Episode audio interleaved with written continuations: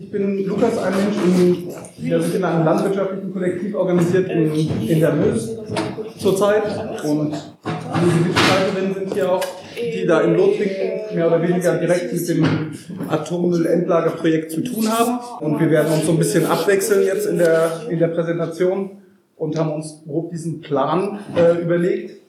Was ihr hier seht, ist das, äh, die Wiederaufbereitungsanlage bei Narbonne in Malvisi kleine Illustration zu dem Stuff, der da so rumliegt und äh, vorbeireist. Genau, wir reden heute über ein absolut ungelöstes Problem, eben wie das die Industriegesellschaft der letzten 60, 70 Jahre massiv viel absolut unverantwortlichen Müll hervorgebracht hat.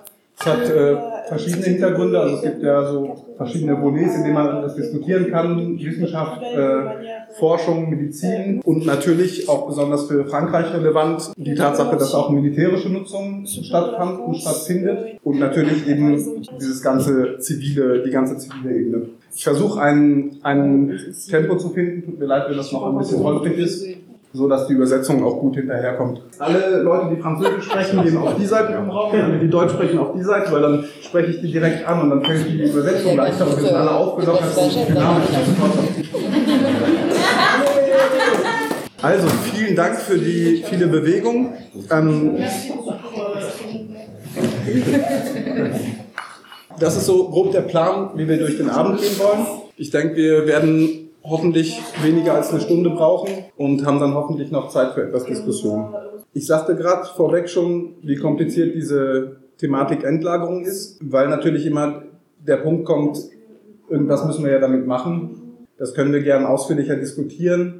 Für, für mich wird die Diskussion erst dann ehrlich, wenn ein weltweiter Ausstieg im Raum steht. Und wenn also Frankreich jetzt ein großes atomares Endlager plant, dann geht es vor allem darum, die Kette zu Ende zu denken, die Wirtschaftskette auch und eigentlich die Atomenergie ja weiterzuentwickeln und den Business damit.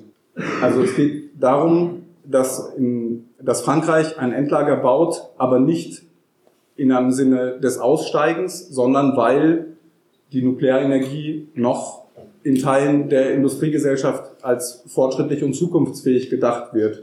Also ich versuche mich kurz zu fassen. Für die, für die Thematik in Deutschland ist eigentlich dieses Jahr sehr entscheidend, weil im Laufe des Jahres ein Endlagerstandorte ausgewiesen werden. Genau, das ist äh, das Endlagerauswahlverfahren, also eine Prozedur, an deren Ende bestimmte geologische Orte ausgewählt werden, wo ein Tiefenendlager bis 2031 auch in Bau gehen soll.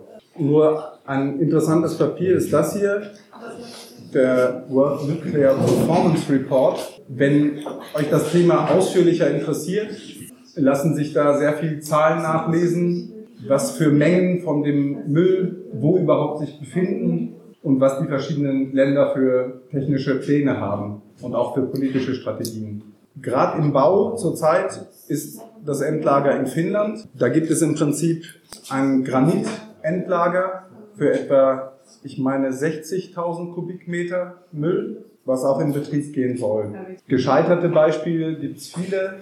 In Deutschland wird man an die Asse oder an Morsleben denken. Es gab den krassen Unfall in der WIPP in Neumexiko, was die USA betrifft. Ist so ein bisschen das Salzstockkapitel in der bisherigen Endlagererfahrung. In Deutschland, zu dem wir jetzt ausführlicher kommen, auch mit Widerstand, ist die geologische Formation noch völlig offen, relativ offen. Genau, das heißt, es geht um Kristallingesteine, Granit, Schiefer und ähnliches, Ton, wie halt in Lothringen auch, oder eben Salz nach wie vor. Das ist noch nicht äh, beschlossene Sache, in welche Richtung das geht. Sicher ist die Bestrebung, das soll ein tiefes, tiefes Loch sein. Und als einer äh, der, der Aspekte dieser absurden Politik ist also die Endlagerthematik. Wir würden jetzt noch ein bisschen mehr erzählen zum Widerstand, der auch an allen Stellen dieser Industrie stattgefunden hat. Da würde ich weitergeben für, also so ein bisschen den historischen Hintergrund des Widerstands in Deutschland. Ich bin Nils, äh, ich komme aus dem Wendland. Das ist äh, der Landkreis, der praktisch äh, in dem Gorleben liegt. Das ist der Standort, der die letzten 40 Jahre versucht wurde, als Endlagerstandort durchzudrücken. Die Gründe dafür waren eigentlich immer eher politisch motiviert. Also ich will gar nicht so doll auf, ähm, auf die Eignung von Salzgestein oder überhaupt von, von Tiefenlagerung eingehen sondern praktisch eher so einen kurzen Überblick äh, Entwicklung Anti-Atom-Bewegungen in Deutschland geben, weil es da auch sehr spezifische Unterschiede zu, zu den Entwicklungen in Frankreich gibt zum Beispiel.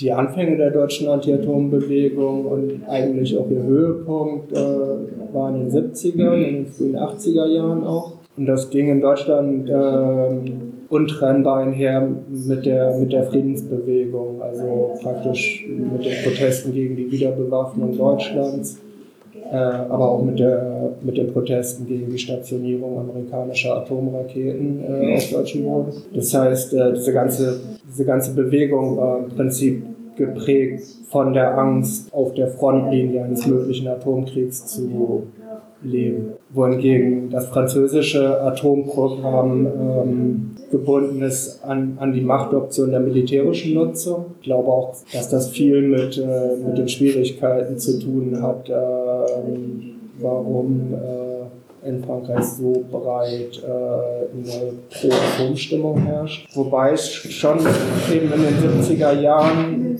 durchaus sowas gab wie eine gemeinsame deutsch-französische Anti-Atom-Bewegung, die auch, die auch sehr groß war. Und ähm, die eben auch hier in der Ecke ähm, viele Kämpfe geführt hat auf beiden Seiten der Grenze oder, oder in Dreiländer Bild zum Beispiel zeigt eine frühe Demo in Fessenheim, wie ich mir das richtig gemerkt habe auf der französischen Seite und äh, dann gibt es ja hier unten, da kenne ich mich aber in der Region gar nicht so gut aus, äh, diese sogenannte nukleare Perlenkette, also die, die Anlagen, die hier den Rhein hochgehen mit Philipsburg, Biblis und so weiter. Diese Phase der, der Anti-Atom-Bewegung war vor allen Dingen ähm, geprägt durch ähm, Proteste an den Atomstandorten selber und schnell dann eben auch durch ähm, offene Auseinandersetzungen, ähm, sogenannten Bauzonenkämpfe. So, das hatte auf der einen Seite sicherlich den Vorteil, dass die Bewegung sehr starke Symbole schaffen konnte mit, mit bestimmten Kämpfen in, an den Standorten. Es hat aber auf der anderen Seite auch äh, relativ schnell zu einer Militarisierung dieser Kämpfe geführt. Also es gab große, schwere Auseinandersetzungen an den Anlagen und hat sich mit der Zeit an einen Punkt entwickelt, wo, wo sozusagen diese Frage oder dieser politische Konflikt immer weiter militarisiert wurde und ähm, wo die Gegenseite natürlich ganz anders ausgestattet war und äh, dadurch letztlich Handlungsoptionen auch nicht mehr da waren. Das war alles weit vor meiner Zeit. Äh, ich würde würd so einen kleinen Sprung machen in die, in die 90er rein. Ähm, weil wenn wir heute über Anti-Atom-Bewegung sprechen, dann haben die meisten Leute eigentlich diese großen Demos, Schienenbesetzungen gegen die Castor-Transporte im Kopf. Mit den Castoren, das ist äh, so, dass es das Zeug ist, was bei der Wiederaufbereitung ähm, der Brennstäbe als äh, nicht verwertbar zurück, dass der Scheiß, der am Ende übrig bleibt. Also ich kann ganz kurz versuchen, diesen Weg nachzuzeichnen. Ähm, es wird Uran abgebaut in, in einer Uranmine. Von da aus wird es in eine Uranfabrik gebracht. Am Ende dieser ganzen atomaren Produktionskette bleibt praktisch dieses Produkt übrig. Und kurz gesagt, es ist einfach richtig scheiß gefährlich, also auch im Vergleich zu anderen radioaktiven Stoffen. Und wir kennen bis heute eben keine vernünftige Möglichkeit, äh, das Zeug zu lagern. Und wir sprechen da von einem Zeitraum von mehreren 10.000 Jahren, die praktisch diese Sicherheit gewährleistet sein muss. So, Gorleben ähm, ist praktisch als äh, Endlagerstandort, als möglicher Endlagerstandort 1979 benannt worden von der Regierung. Das Bild zeigt das äh, Hüttendorf von, äh, von 1004. Das ist äh, die, die Nummer von der Bohrstelle, die da besetzt wurde. Und es hat ungefähr einen Monat gehalten, äh, bevor es geräumt wurde von, von einer riesen Polizeiarmee. Und begründet so ein bisschen den, diesen regionalen Mythos um den Ländlerwiderstand. Also es ist später, damals zu der Zeit äh, sollte in Gorleben noch ein gesamter Nuklearpark entstehen mit Kernkraftwerken, mit Wiederaufbereitungsanlage. Also letztlich ist das, was davon übrig geblieben ist, und das liegt auch an dem Protest, ähm, das äh, Forschungsbergwerk, also das Salzbergwerk, in dem entgelagert werden sollte und das überirdische Zwischenlager, das eine einfache Leichtbauhalle ist, in der heute halt schon Atommüll steht. Letztlich war dieses ähm, ganze Suchverfahren von Anfang an auf Gorleben zugeschnitten. Also es wurde eigentlich wurde Gorleben ausschließlich mit sich selbst verglichen. Es gab keine ernsthaften Untersuchungen an anderen Standorten. Das ist auch Parallele, die wir, die wir in Bier gerade sehen.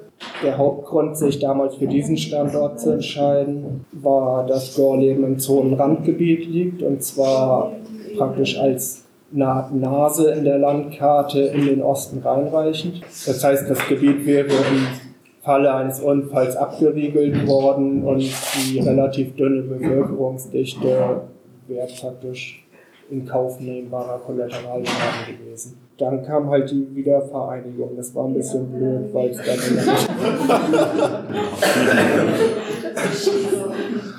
an Gorleben wurde halt trotzdem weiter festgehalten. Letztlich gab es eigentlich nur einen Forschungsauftrag für dieses Bergwerk, aber in den letzten 40 Jahren ist Gorleben systematisch zum Endlager ausgebaut worden. Das heißt, Gorleben ist im Prinzip fertig, mehr oder weniger man davon fertig reden kann.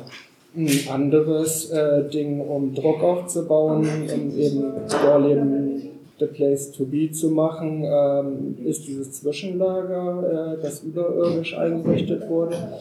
Das heißt, bevor klar war, dass Gorleben der Standort wird, an dem das Zeug unterirdisch gelagert wird, haben sie angefangen, den Atommüll dorthin zu bringen um den politischen Druck zu erhöhen. Diese Art von Transport, die also praktisch die Kastoren, die aus den Wiederaufbereitungsanlagen nach Gorleben gebracht wurden, waren in den letzten Jahrzehnten im Prinzip der Kristallisationspunkt der Bewegung.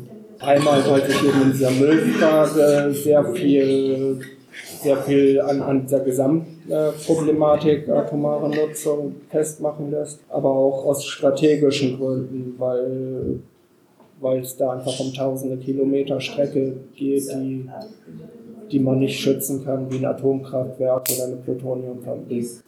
Anfangs gab es noch zwei Transporte pro Jahr, später dann nur noch jährlich und zum Schluss nur noch alle zwei Jahre. Das hat mit der Einsatzlage zu tun. Für diese Transporte mussten tausende Polizisten mobilisiert werden, zum Schluss bis zu 35.000. Und das das war letztlich weder wirtschaftlich noch war das Bild schön. Also es war völlig offensichtlich, dass die Bevölkerung da keinen Bock drauf hat. Diese Transporte sind dann ähm, im Zuge des Atomausstiegs ausgesetzt worden. Das heißt, der letzte Transport nach Gorleben war 2011, weil Teil dieses Atomausstiegs eben ähm, die äh, Neusucher nach einem Endlager von Anfang an äh, beinhaltet. Wir gehen nach wie vor davon aus, dass es Gorleben werden wird am Ende, aber ähm, letztlich kommen auch eine Reihe anderer Standorte in Frage, weil, wie gesagt, äh, es im Prinzip fertig gebaut ist. So, es gab jetzt äh, acht Jahre lang einen Transportstopp äh, für diese Art von Transporten. Das Ding ist, dass ähm, Deutschland keine eigenen Plutoniumfabriken besitzt, weil das eben die Möglichkeit eröffnet äh, der militärischen Nutzung von, von Atomenergie. Das heißt, wir fahren das, lassen das fahren in die Wiederaufbereitungsanlagen in Frankreich Sellafield, äh, in England Sellafield und Frankreich Larg. Da wird das dann aufbereitet, was weniger ein Recyclingvorgang ist als ähm, eben weiterer Produktionsschritt, um an waffenfähiges Plutonium zu kommen. Genau, und es ist äh, so, dass im Prinzip äh, jetzt nach und nach die äh, Verträge von, ähm, die wir mit Frankreich und England haben, auslaufen und diese Transporte wieder stattfinden müssen. Da wird es auf jeden Fall Proteste gegen geben. Ähm, so der erste Transport wird relativ äh, früh fahren. Der könnte praktisch schon ab 1. März äh, gilt die Transportgenehmigung. Ähm, und dann wird es äh, im Jahrestakt weitere Transporte geben aus Sellafield und Lark, äh, die auf Standorte an an Atomkraftwerken verteilt werden, also nicht mehr nach Vorleben gehen. Ja, es gibt eine Mobilisierung dazu. Ich würde einfach mal ganz kurz die, die, die Webseite sagen, weil da könnt ihr vielleicht den Rest sonst euch auch einfach zusammenlesen. Äh, das ist castor-stoppen.de oder auch castor-stoppen.noblogs.org. Genau, das war, war halt, ähm, also diese Transporte waren in der Vergangenheit auch für die autonome Szene in, in Deutschland relativ bedeutsam, gerade weil die Verwurzelung mit, mit anderen Widerstandsspektren auch äh, sehr tief ging denke, dass, dass viele Leute sich von diesen Transporten auch versprechen, da politisch äh, dran anknüpfen zu können. Auch wenn die Ausgangsbedingungen gerade natürlich grundverschieden sind zu vor zehn Jahren. Ähm, um die Anti-Atom-Bewegung hier nicht so toll steht, meiner Meinung nach. Ja, das, das war es, glaube ich, auch erstmal von mir. Okay, dann würden wir jetzt wieder nach Frankreich kommen. Also was ihr hier seht, ist äh, ein Becken nördlich von Narbonne. Da wird, das ist eine Entnitrifizierungsfabrik und nicht offiziell ein relevanter Nuklearstandort. Das ist äh, das Herzprojekt der französischen Atomindustrie. Das wurde in den 50er und 60er Jahren gebaut unter militärischer Geheimhaltung. Da ist auch der wesentliche Unterschied. Frankreich, Siegermacht, will Atommacht werden und das Verhältnis also die Voraussetzungen sind ganz andere wie in Deutschland. Es wurde 59 von Charles de Gaulle eröffnet, also jetzt vor 61 Jahren. Und das ist so ein 30 Hektar Gelände, wo im Prinzip der Yellow Cake, also der Rohstoff, das Urangeschrein, also U308, das ist quasi der, der Rohstoff, der, der äh, radioaktive Stein. Und der wird von Kasachstan, Australien, Kanada und Westafrika über Hamburg nach Südfrankreich gekarrt. Und ähm, dort wird es im, im Prinzip in Uran-Tetrafluorid umgewandelt, um dann als mögliche Brennstäbe für Atomkraftwerke zu Uranhexafluorid umge umgebaut zu werden in, in Kerlat und, Kalarat, also in den in weiteren provençalischen Anlagen. Und auf dem Zwischenweg wird waffenfähiges Plutonium gewonnen. Noch ein wesentlicher Unterschied ist natürlich, Frankreich ist eine Kolonialmacht, auch immer noch. Und das hat sich verlagert. Als in den 60er Jahren Algerien verloren gegangen ist, wurden weitere Staaten in Westafrika als Rohstofflieferantin genutzt. Und hier seht ihr im Hintergrund die, die Freiluftmine von Arlit in Niger. Die wird mit Kohlekraftwerken betrieben. Und zwar werden da jährlich 400.000 Tonnen Kohlekraft verbrannt, um den Rohstoff für die französischen Kernkraftwerke zu äh, fördern. In der Klimapolitik-Debatte natürlich ein interessantes Argument, weil das ist ja so ein CO2-neutrales Ding. Sehen nicht alle. Genau, da gibt es ganz viel schreckliche Sachen auch zu berichten, weil, weil das auch militärpolitisch umgesetzt wird vor Ort. Und Areva bzw. Orano, die teilstaatliche Firma, die das jetzt vor Ort macht, dort günstig Arbeitskräfte hat, die sich dann auch mit dem Abraum dieser radioaktiven Steine ihre Wohnung bauen. Genau, das ist eine sehr, ein, eine Teil sehr traurige Episode von dem Ganzen, aber halt auch was, was ich finde, wir uns vor Augen führen müssen, wenn wir über diese Thematik reden. Es gab Widerstand auf verschiedenen Ebenen, auch in Frankreich der Höhepunkt die 70er Jahre auf jeden Fall. Da ist äh, der Malville-Reaktor zu nennen, der in der Nähe von Grenoble errichtet wurde wo die militärische Auseinandersetzung bzw. Repression so weit ging, dass auch Menschen starben. Da gab es auch eine internationale Widerstandsverbindung. Die Radiotechnik von hier hat beispielsweise dort äh, auch gedient, um Gegenöffentlichkeit zu schaffen.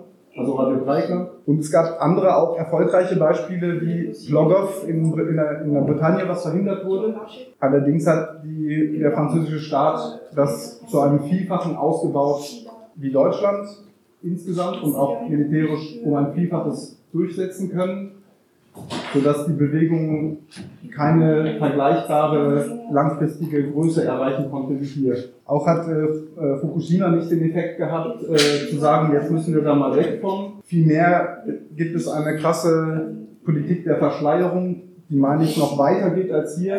Und zwar, also einerseits ist das die Propaganda, die, das, die die Akzeptanz fördert und zum anderen sind es auch Dinge wie dass 1986 dann die Wolke von Tschernobyl hier an der Grenze stehen geblieben ist.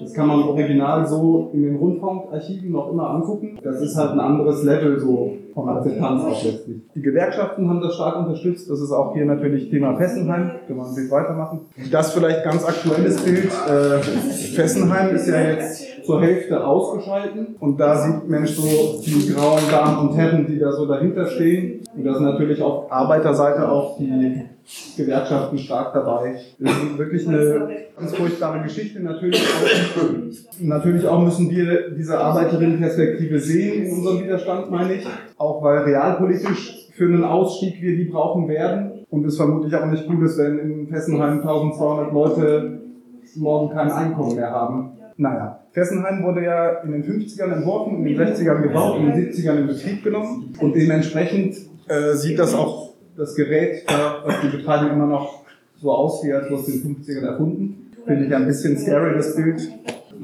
Der Mann weiß, wo der rote Knopf ist. Gut, vielleicht ein paar, also ich bin gleich mit dem Frankreich-Abriss fertig. Nur vielleicht sind noch ein paar Dinge zu erwähnen, wie schwere Unfälle, die sich auch produziert haben. So in Saint-Laurent-des-Eaux, da gibt es ein Graphit-Kernkraftwerk, also ein graphitbetriebenes UMWG ist das, äh, genau, der ist geschmolzen zu zwei, äh, zweimal schon, äh, und zwar 69 und 80. Genau, das war dann im Endeffekt erstmal geheim und dann nur INES 4. Also das ist, INES ist die Skala der Schwere der atomaren Unfälle und so ein Super-GAU ist dann, weiß ich nicht, 8, 9 sowas, aber ganz, ganz viel. Und 4 ist halt nur so ein mittelschwerer Unfall. Das nur so als ein Beispiel, also so wie wie Frankreich jetzt dasteht. Äh, es gibt 58, also 57 Reaktoren, die in Betrieb sind und plus 15, die der Staatskonzern EDF in England betreibt, plus diverse Projekte in Brasilien, in Indien, in Pakistan, eine weiterhin aufstehende Atommacht auf jeden Fall, die nun, wie könnte es anders sein, jetzt auch ein Endlager braucht. Und so werden wir jetzt nach 40 Minuten zum Kern unseres Vortrags kommen. Und ich hoffe, ihr habt die Geduld. Frankreich will, das wurde schon gesagt, in Gorleben an einem bestimmten Ort es umsetzen, und zwar in der Meuse in, in Lothringen. Wie gesagt, knappe drei Stunden Fahrt ist das von hier. Und zu diesem Widerstand wollen wir jetzt als nächstes kommen. Jo, ähm, also ich bin Eloise, äh, ich lebe da ähm, Lothringen. Äh, und ähm, ich werde euch jetzt erzählen, was äh, das Projekt CIGEO ist. Das ist wichtig äh, zu merken, dass es nur ein Projekt ist. So, das hat noch kein Erlaubnis und äh, das ist noch im Prozess. Das ist praktisch das Projekt. Die Idee äh, ist die gefährlichste äh, Abfälle, Atomikabfälle, 500 Meter tief in der Boden äh, reinzustecken. Und ähm, das ist eigentlich äh, 3% der Volumen von Abfälle, aber sie, äh, sie, sie, das ist 99% der Radioaktivität äh, von, von den Abfällen. Also die sind hoch, hoch äh, giftig und gefährlich. Das heißt, manchen können bis zu Millionen Jahre noch äh, giftig sein. Und äh, also das ist aufs Land, das ist äh, sehr undicht äh, besiedelt. Es gibt sieben Wohnungen pro Quadratkilometer und äh, sie wollen da eine Baustelle für 130 Jahre äh, betreiben. Und die Idee ist äh, 300 Kilometer Galerie zu baggern und äh, gleichzeitig also baggern und äh, die Abfälle nach und nach lagern. Und äh, sie planen da 80.000 Kubikmeter äh, Abfälle zu lagern. Das wäre ungefähr zwei Castor-Züge pro Woche, wären 130 Jahre. Ja, also das ist das Projekt. Also es gibt einfach die Notwendigkeit aus Sicht der Atomindustrie, äh, dieses Endlager zu bauen, weil es einfach so der, das fehlende Element in der Mitte ist. Zu Beginn war der Plan, an drei verschiedenen Orten äh, Erforschungen anzustellen, äh, um die verschiedenen geologischen Schichten zu untersuchen. Wir sind an verschiedene Orte gegangen, Mayenne unter anderem, und sind aber aufgrund des Widerstands, der vor Ort geherrscht hat, nicht weitergekommen. Also nachdem das sozusagen am Widerstand vor Ort gescheitert ist an den anderen Standorten, gab es ein einjähriges Moratorium, währenddem der Staat komplett die Strategie geändert hat, mit der vorgegangen werden sollte und sind nach Mös gekommen, also Mars. Es gab keine wissenschaftliche Erkenntnis darüber, dass die Tongesteine dort am allerbesten geeignet waren, sondern es ging ganz klar darum, den Widerstand, also die, die Opposition so einzuschätzen und zu sagen, hier, da geht das. Also im Prinzip mit einem ganzen Set, äh, strategischen Set an Propaganda, an Kommunikationsmitteln dahergekommen, wo in denen sie aber auch einfließen haben lassen, was an den anderen Orten relevant gewesen wäre. Also es geht gleichzeitig um die, die wissenschaftliche Forschung, geht es auch um eine Sozialstudie der Akzeptabilität oder der, der Akzeptanz der äh, vor Ort Bevölkerungen. Also sie haben auch einen Haufen äh, Geld zum Beispiel visiert und zwar das ist so, dass die beiden Departements, die betroffen sind, mit jeweils 30 Millionen Euro im Jahr gefördert werden. Dafür, dass dann auch der Politik vor Ort das akzeptabel macht. Also haben sie sich quasi auch da ein bisschen also sie haben sich dadurch festgesetzt, weil dann auch eine Abhängigkeit entstanden ist über diese Subventionen von verschiedenen Interessensgruppen in dem Territorium. Sie haben sozusagen sind da mit der Gießkanne rein und haben sich so angefangen, auch Land unter, unter den Nagel zu reißen, und eine wirtschaftlich super schwache Region und haben dann auch äh, Wälder und äh, landwirtschaftliches Gelände aufgekauft, äh, was sie teilweise dann gar nicht unbedingt gebraucht hätten für, ihre, für ihr Projekt, sondern was sie dann auch noch getauscht haben mit Ausgleichsflächen an anderen Stellen, also eine, so eine Boden-Mafia-Zockerei. Also in den 90er Jahren gab es dann äh, vor allem viele Bürgerinitiativen, die sich gegründet haben, zwar aber auch ein internationaler Widerstand, wo sich teilweise äh, Gruppierungen auch aus dem deutschsprachigen Raum angedockt haben beteiligt haben. Es gab Camps und äh, Besetzungen auch, zeitweise Besetzungen der, des Geländes, was bebaut werden sollte für das Forschungslabor. 2004 wurde dann ein Ort akquiriert im Dorf Bühr, 50 Einwohner in die Kraft, wurde ein Haus gekauft von den Bürgerinitiativen, was seither auch ein Widerstandsort und auch Anlaufpunkt ist für Menschen, die erst, die dort ankommen in der, in der Ecke. Und ihr seid herzlich willkommen. Also 2005 und 2013 wurden dann so öffentliche Debatten, also so Beteiligungsverfahren, etwas pseudoförmiger Art lanciert von der Antrag, von der Endlageagentur. Genau, es ging ja nicht so besonders darum, ob wir es jetzt machen, sondern eher so ein bisschen äh, in welcher Art und Weise und welche Farbe dann die Kacheln haben sollen. Das haben die BIs komplett äh, boykottiert und, und abgelehnt, diese Pseudo-Beteiligungsverfahren. Also es sind eigentlich dann einige Jahre lang nicht so viele Dinge passiert. Also es gab schon weiterhin diese Bürgerinitiativen, aber keinen merklichen, besonders spektakulären Widerstand bis 2015. Also es war auch nicht besonders gut möglich, sich da dem entgegenzustellen vor Ort in der Zwischenzeit, weil auch teilweise nicht viel passiert. Es ist sehr viel auf dieser sehr theoretischen, ungreifbaren Ebene liegt mit, mit diesen Debatten und Geld im Hintergrund und so. Das war auch eine, genau, war ein rechtlicher und Verwaltungskampf. Also die BürgerInnen haben auch auf, dieser, auf diesen verschiedenen Widerstandsebenen ja agiert. Und dann 2015 haben sich Frankreich-weit Leute organisiert und auch aus einigen Nachbarländern ähm, und haben dort ein anti-autoritäres äh, Anti-Atom-Industrie-Camp gemacht in, in einem Dorf gleich in der Nähe von Bühr. Das ist ein ehemaliger Bahnhof, der auch von Sympathisanten des Widerstands gekauft worden war. Genau, und das befindet sich auch auf der Trasse, auch auf der projizierten Castoran-Trasse zu dem Endlager und ist auch ein Ort in der Nähe von Bühr, der nach wie vor von äh, Gegnerinnen benutzt wird. Also 2016 ging dann sozusagen Bau, äh, Bauarbeiten los in einem, in einem Wald, den sie auch real nutzen wollen, weil sich das Lager quasi physisch darunter befindet. Also das ist im Prinzip dann, da hat der Widerstand nochmal richtig an Fahrt gewonnen, auch weil es einfach ein greifbares Gegenüber gab, weil diese Bauarbeiten stattfanden. Es haben sich über längere Zeit auch Leute festgesetzt, wurde auch ein Wald besetzt und es gab also sozusagen viele, viele direkte Aktionsformen, Handlungsoptionen vor Ort. 2016 und die mussten dann ab und zu rennen. Genau. Mittlerweile haben sich da auch einige Leute so festgesetzt, also dass auch in Nachbardörfern und ringsherum äh, einige Infrastrukturen entstanden sind, wo von denen aus weiterhin Widerstand auch geleistet wird. Das war so der große Moment, war halt dann die, vor allem die Besetzung des Waldes, die fast zwei Jahre angedauert hat. Also das war so ein bisschen die heiße Phase bis zur Räumung des, des Waldes dann Anfang 2018, wo einfach der Widerstand über die letzten Jahre betrachtet so am dynamischsten, virulentesten daherkam. Genau, teilweise war das dann auch relativ konfrontativ. Das ist hier die, äh, ein Angriff am 18. Februar 2017. Da wurde das Gelände, da wurde der Zaun niedergerissen von der Ekothek. Das seht ihr hinten dran, das ist so ein bisschen Schaufenster, weil die ja auch so Greenwashing betreiben. Also sie machen dann ja auch Ausstellungen, mineralische Ausstellungen, zeigen, was für Brüche sie dort im Wald weggebaggert haben und so.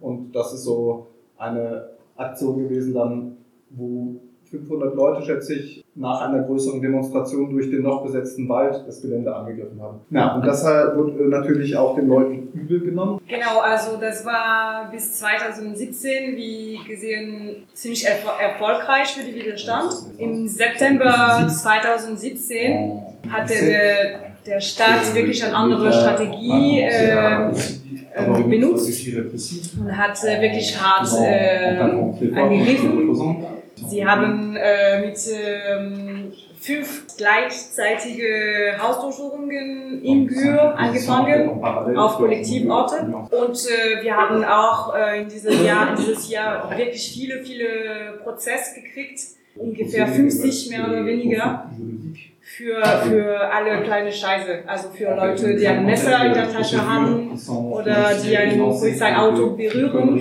Und für ganz kleine Kram haben sie äh, teilweise auch äh, Knast, äh, wirklich Knast gekriegt. Und im Februar 2018 haben sie äh, den Wald geräumt, äh, ziemlich gewaltig. Und äh, es gab 15 Leute im Wald, das war Winter. Und sie sind da mit 500 äh, Gendarmen mobil gegangen, also äh, Genau, und dann im Juni 2018 haben sie wieder Hausdurchsuchungen Welle gemacht.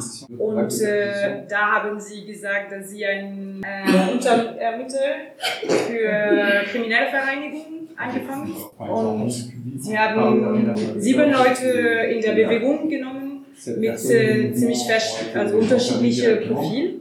Äh, manche aktiv in autonomen Media, äh, Legalteam, Logistik, ähm, im Waldbesetzung, also verschiedene Profile. Und sie haben eine Fiktion so geschrieben, sozusagen gesagt, ihr seid in einer kriminellen Vereinigung. Und ihr habt äh, illegale Demos organisiert und äh, Sabotage. Das ist ziemlich äh, schlimm als, äh, als Straftat, also kriminelle Vereinigung. Da kann man zehn Jahre Knast äh, haben. Und eigentlich äh, das Ziel ist äh, eher die Leute zu paralysieren, also dass sie nicht mehr weiter kämpfen können weil sie dürfen sich nicht mehr treffen, also kein Kontakt. Sie, sind, sie haben äh, Gebieteverbot von Mös, äh, Gutmann und auch Ausreiseverbot, also sie dürfen nicht außen von Frankreich reisen. So das ist noch den Fall jetzt, nach äh, 18 Monaten haben sie noch diese Verbot. Und äh, diese Ermittlung erlaubt viele, viele Überwachungsmittel, die eigentlich normalerweise für Terrorismus benutzt sind. Das heißt, äh, es gibt schon 15.000 Seiten in der Ordner äh, mit, äh, also sie haben Handys, Handys äh, für ein Jahr zugehört und äh, Leute mit, äh, also gefolgt und so weiter. Also krasse Überwachung. Und das kann noch jetzt benutzt werden, weil es diese Ermittlungen gibt. Äh, und nach und nach machen sie Leute in diese kriminelle, kriminelle Vereinigung. Jetzt sind sie zehn Leute. Und äh, ein von denen ist der Anwalt von der Bewegung. Der, also das ist sehr selten in der Geschichte äh, von die fünfte Republik. Ähm, gibt es nur drei Anwältinnen, die äh, Hausdurchsuchungen gekriegt haben. Ein war der von Sarkozy, ein anderer, anderer linker Anwalt und der jetzt der Anwalt von Büren. Also das ist schon ein krasser Angriff. Ah, nur ein, ein Satz. Ähm, es gab Leute, die im Knast waren und manche für äh, lange Zeit, also sechs Monaten bis 18 Monaten so. Jetzt zurzeit sind sie alle raus. So, das ist schon, schon Aktuelle Entwicklungen. Genau, also äh, Luis hat ja gerade kurz äh, praktisch erzählt, wie, wie so die Bewegungsmedien die letzten Jahre waren. Gab es eben zum einen diese, diese sehr starke Phase zwischen, zwischen dem äh, VMC-Camp 2015. Das ist diese sehr starke Bewegungsphase zwischen 2015, äh, das VMC-Camp, dieses große internationale Anti-Atom-Camp, bis bis hin eben zur, zur Räumung des Waldes Anfang 2018 gab und dass das in der Folge durch Repression, teilweise aber auch durch interne Konflikte, diese Bewegung ähm, weitgehend paralysiert war für bestimmt ein Jahr. Ich habe das für mich ähm, sehe ich das ein Stück weit so, dass, dass diese, diese Zeit nach dem VMC-Camp durch einen Stück weit so ein Fest der Möglichkeiten waren, die sich da aufgetan haben. Und wie man das halt von großen Partys kennt, kommt danach halt der Kater. Also ich glaube auch diese, also diese nicht so erfreuliche Phase, des, äh, die wir jetzt die, die letzten anderthalb Jahre hatten, das ist für mich irgendwie gehört das dazu. Also ich glaube, Bewegung müssen wir einfach auch längerfristiger denken. Und es gibt in der Region auf jeden Fall viele Leute inzwischen, die so einen ernsthaften, langfristigeren, eher lokalistischen Ansatz vertreten. Und ich bin eigentlich ganz optimistisch, wenn es wieder eine andere positive Bewegungsdynamik in und um Bühr gibt, dass das in Zukunft auf stabileren Füßen stehen wird, als eben diese, diese letzte Phase, wo ich denke, dass eins der zentralen Probleme war, dass äh, speziell das anarcho-autonome Milieu in diesem Widerstand zu schnell gewachsen ist und auch zu viel Raum eingenommen hat. Vielleicht auch irgendwie ein natürlicher Prozess, äh, sich seinen Platz in der Bewegung zu suchen. Aber ich glaube, es war ein Stück weit ohne Fundament und als der Druck dann kam, ist das sehr schnell zusammengebrochen. Trotzdem geht diese Baustelle eben weiter und geht auch in immer konkretere Phasen. CGO hat vor ein, zwei Jahren, würde ich behaupten, äh, schon mal äh, eine Baugenehmigung eingereicht bei der Atomaufsichtsbehörde. Die ist abgelehnt worden, weil das halt eben wirklich keine Institution ist, die auf unserer Seite steht. Das ist Teil des Atomprogramms, diese Behörde. Die haben sich die Pläne angeguckt und gesagt, so baut ihr das auf keinen Fall. Wenn wir nochmal zu dieser Karte zurückgehen, könnte ich das auch nochmal versuchen zu erklären, aber vielleicht ist es auch ein bisschen egal. Äh, ich meine, in den Querschnitten. Der Punkt ist ähm, hauptsächlich, dass äh, die ursprünglichen Pläne vorsahen, die äh, Galerien mit äh, Beton zu verschalen, wegen seismischer Aktivitäten. Beton ist einfach ein Brennstoff. Dazu kommt ein natürliches Problem, dass es in jedem Bergwerk gibt, dass sich Gruben entwickeln können, die explosiv sind. Das heißt, kurz gesprochen gibt es letztlich ähm, einen ähm, Brandsicherheitsproblem mit, mit den ursprünglichen Bauplänen. Um diese Grubengase abzuleiten, ähm, sind halt wie in anderen Bergwerken auch ist ein Wetterschacht geplant, der praktisch für die Zirkulation der Luft sorgt, was diese ganze Idee der unterirdischen Tiefenlagerung relativ witzlos macht, weil trotzdem eben radioaktive Partikel und Nukleoide an die Oberfläche gelangen werden und weil das Hauptargument für eine Tiefenlagerung eben ist, dass es ein geschlossenes Deckgebirge gibt, das als natürliche Dämmschicht gilt, wenn man da jetzt aber Löcher reinbohrt, um die explosiven Gase abzuleiten. Egal, anderer scheint das Problem irgendwie gelöst zu haben und ähm, wir erwarten in naher Zukunft die Einreichung von einer neuen Baugenehmigung. Offen sichtbar im, im Gelände ähm, sind gerade relativ wenig Arbeiten zu beobachten. Von daher bieten sich auch relativ wenig Angriffspunkte für aktivistische Politik. Es gibt äh, zwei direkt mit dem Projekt zusammenhängende Baustellen, die ähm, in kürzerer Zeit anstehen. Das eine ist äh, der Bau einer Trafostation, die ähm, praktisch an die Hochspannungsleitung äh, Fessenheim Paris äh, das, das Labor an die Linie anschließt und Auf der anderen Seite äh, das, was heute noch dieser Wald, der damals besetzt war, ist, wo praktisch der, der Wetterschacht hinkommt. Oberhalb der Lagerzone wird Das wird eine, eine Erdbaustelle über, über viele Kilometer werden, durch freies Gelände, schützbar, bla bla bla. Was eine andere Baustelle, die kurz bevorsteht oder wo auch jetzt schon Vorarbeiten laufen, ist äh, die Wiederinstandsetzung äh, der zukünftigen Castorstrecke. Das sind einmal roundabout sieben Kilometer Privatgleis von dieser Atomagentur, wo wirklich nur Castoren fahren werden und auf deren Strecke uns glücklicherweise zwei Grundstücke gehören.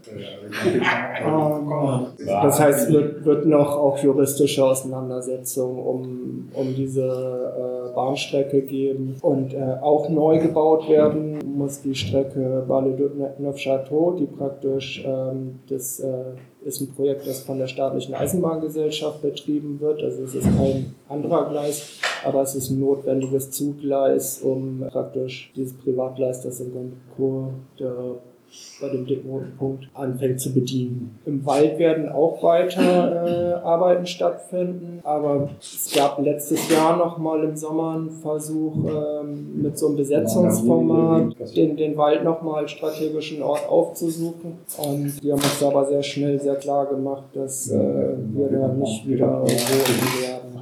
Aber ich glaube, die Botschaft zumindest ist angekommen, dass wir auch trotzdem immer noch in der Region da sind. Naja, dann noch kurz, äh, ich wollte nur sagen, dass äh, es gibt äh, jetzt wieder Projekte vom Ort nach dieser Depressionswelle. Also das Haus wurde renoviert. Es gibt regelmäßig jetzt äh, Events und Workshops. Jetzt gerade äh, läuft ein feministische Woche. Es ist heute noch, das ist Party dort, heute, wie hier. Und dann kommt die äh, Enter-Knast-Woche, wo Leute von sieben verschiedenen Ländern erwartet sind. Und im April gibt es eine ganze Woche über Anti-Atom-Bewegung. Und es gibt auch ein äh, landwirtschaftliches Projekt. Und das ist äh, eigentlich äh, der, das Solidzweck von heute Abend, von die Party. Und, äh, also wir sind äh, ein paar Leute von diesem Projekt und wir planen äh, ab März äh, viele Kartoffeln zu pflanzen und andere Gemüse. Und das passiert auf äh, dem Hof von einem Bauer, der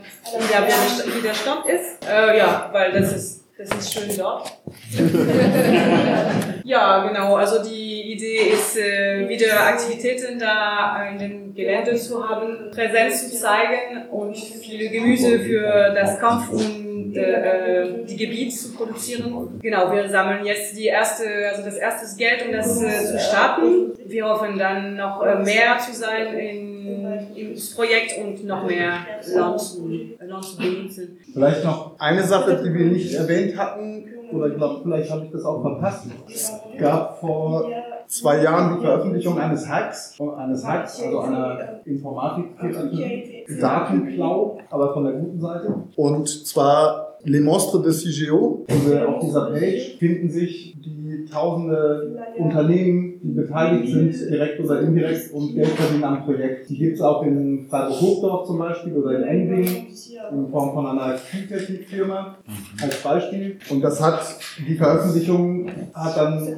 vorletztes Jahr, also vor 15 Monaten, das Projekt nochmal ziemlich international bekannt gemacht. Und das hat auch zu Razzien geführt, zur Repression natürlich in Dortmund bei den Zwiebelfreunden. Genau, allerdings gibt es das im Netz. Es lässt sich, lassen sich diese Daten finden. Also wenn ihr euch für tiefen Endlagerbau oder auch die Kritik daran interessiert, es viele detaillierte technische Informationen, die womöglich aber auch jetzt neu entworfen werden, weil das natürlich ein Problem darstellt, wenn so Ingenieursfirmen so viel Daten verlieren. Genau, das war ein Ingenieursunternehmen, das auch Hochsicherheitsnetze baut zum Beispiel und denen geht scheinbar wirtschaftlich nicht mehr so gut wie vor zwei Jahren noch. Nur um nochmal eine äh, postmoderne Form des Widerstands äh, anzusprechen, die auch in diesem Kontext stattfand. Genau, da gibt es auch zum Beispiel die, äh, die Rückbaustrategie für Fessenheim mit äh, Castor äh, geplant bis 2047. So Geschichten, das ist relativ abgefahren, was da quasi schon erdacht wurde. Vielleicht nochmal die herzliche Einladung auch zu dieser äh, Semaine Anti-Nucléaire, zu dieser Anti-Atom-Protest- und äh, Versammlungswoche 20. bis 26. April. Das ist ja noch ein Weile hin, vielleicht habt ihr da Lust. Der Vortrag wäre Ende. Dankeschön.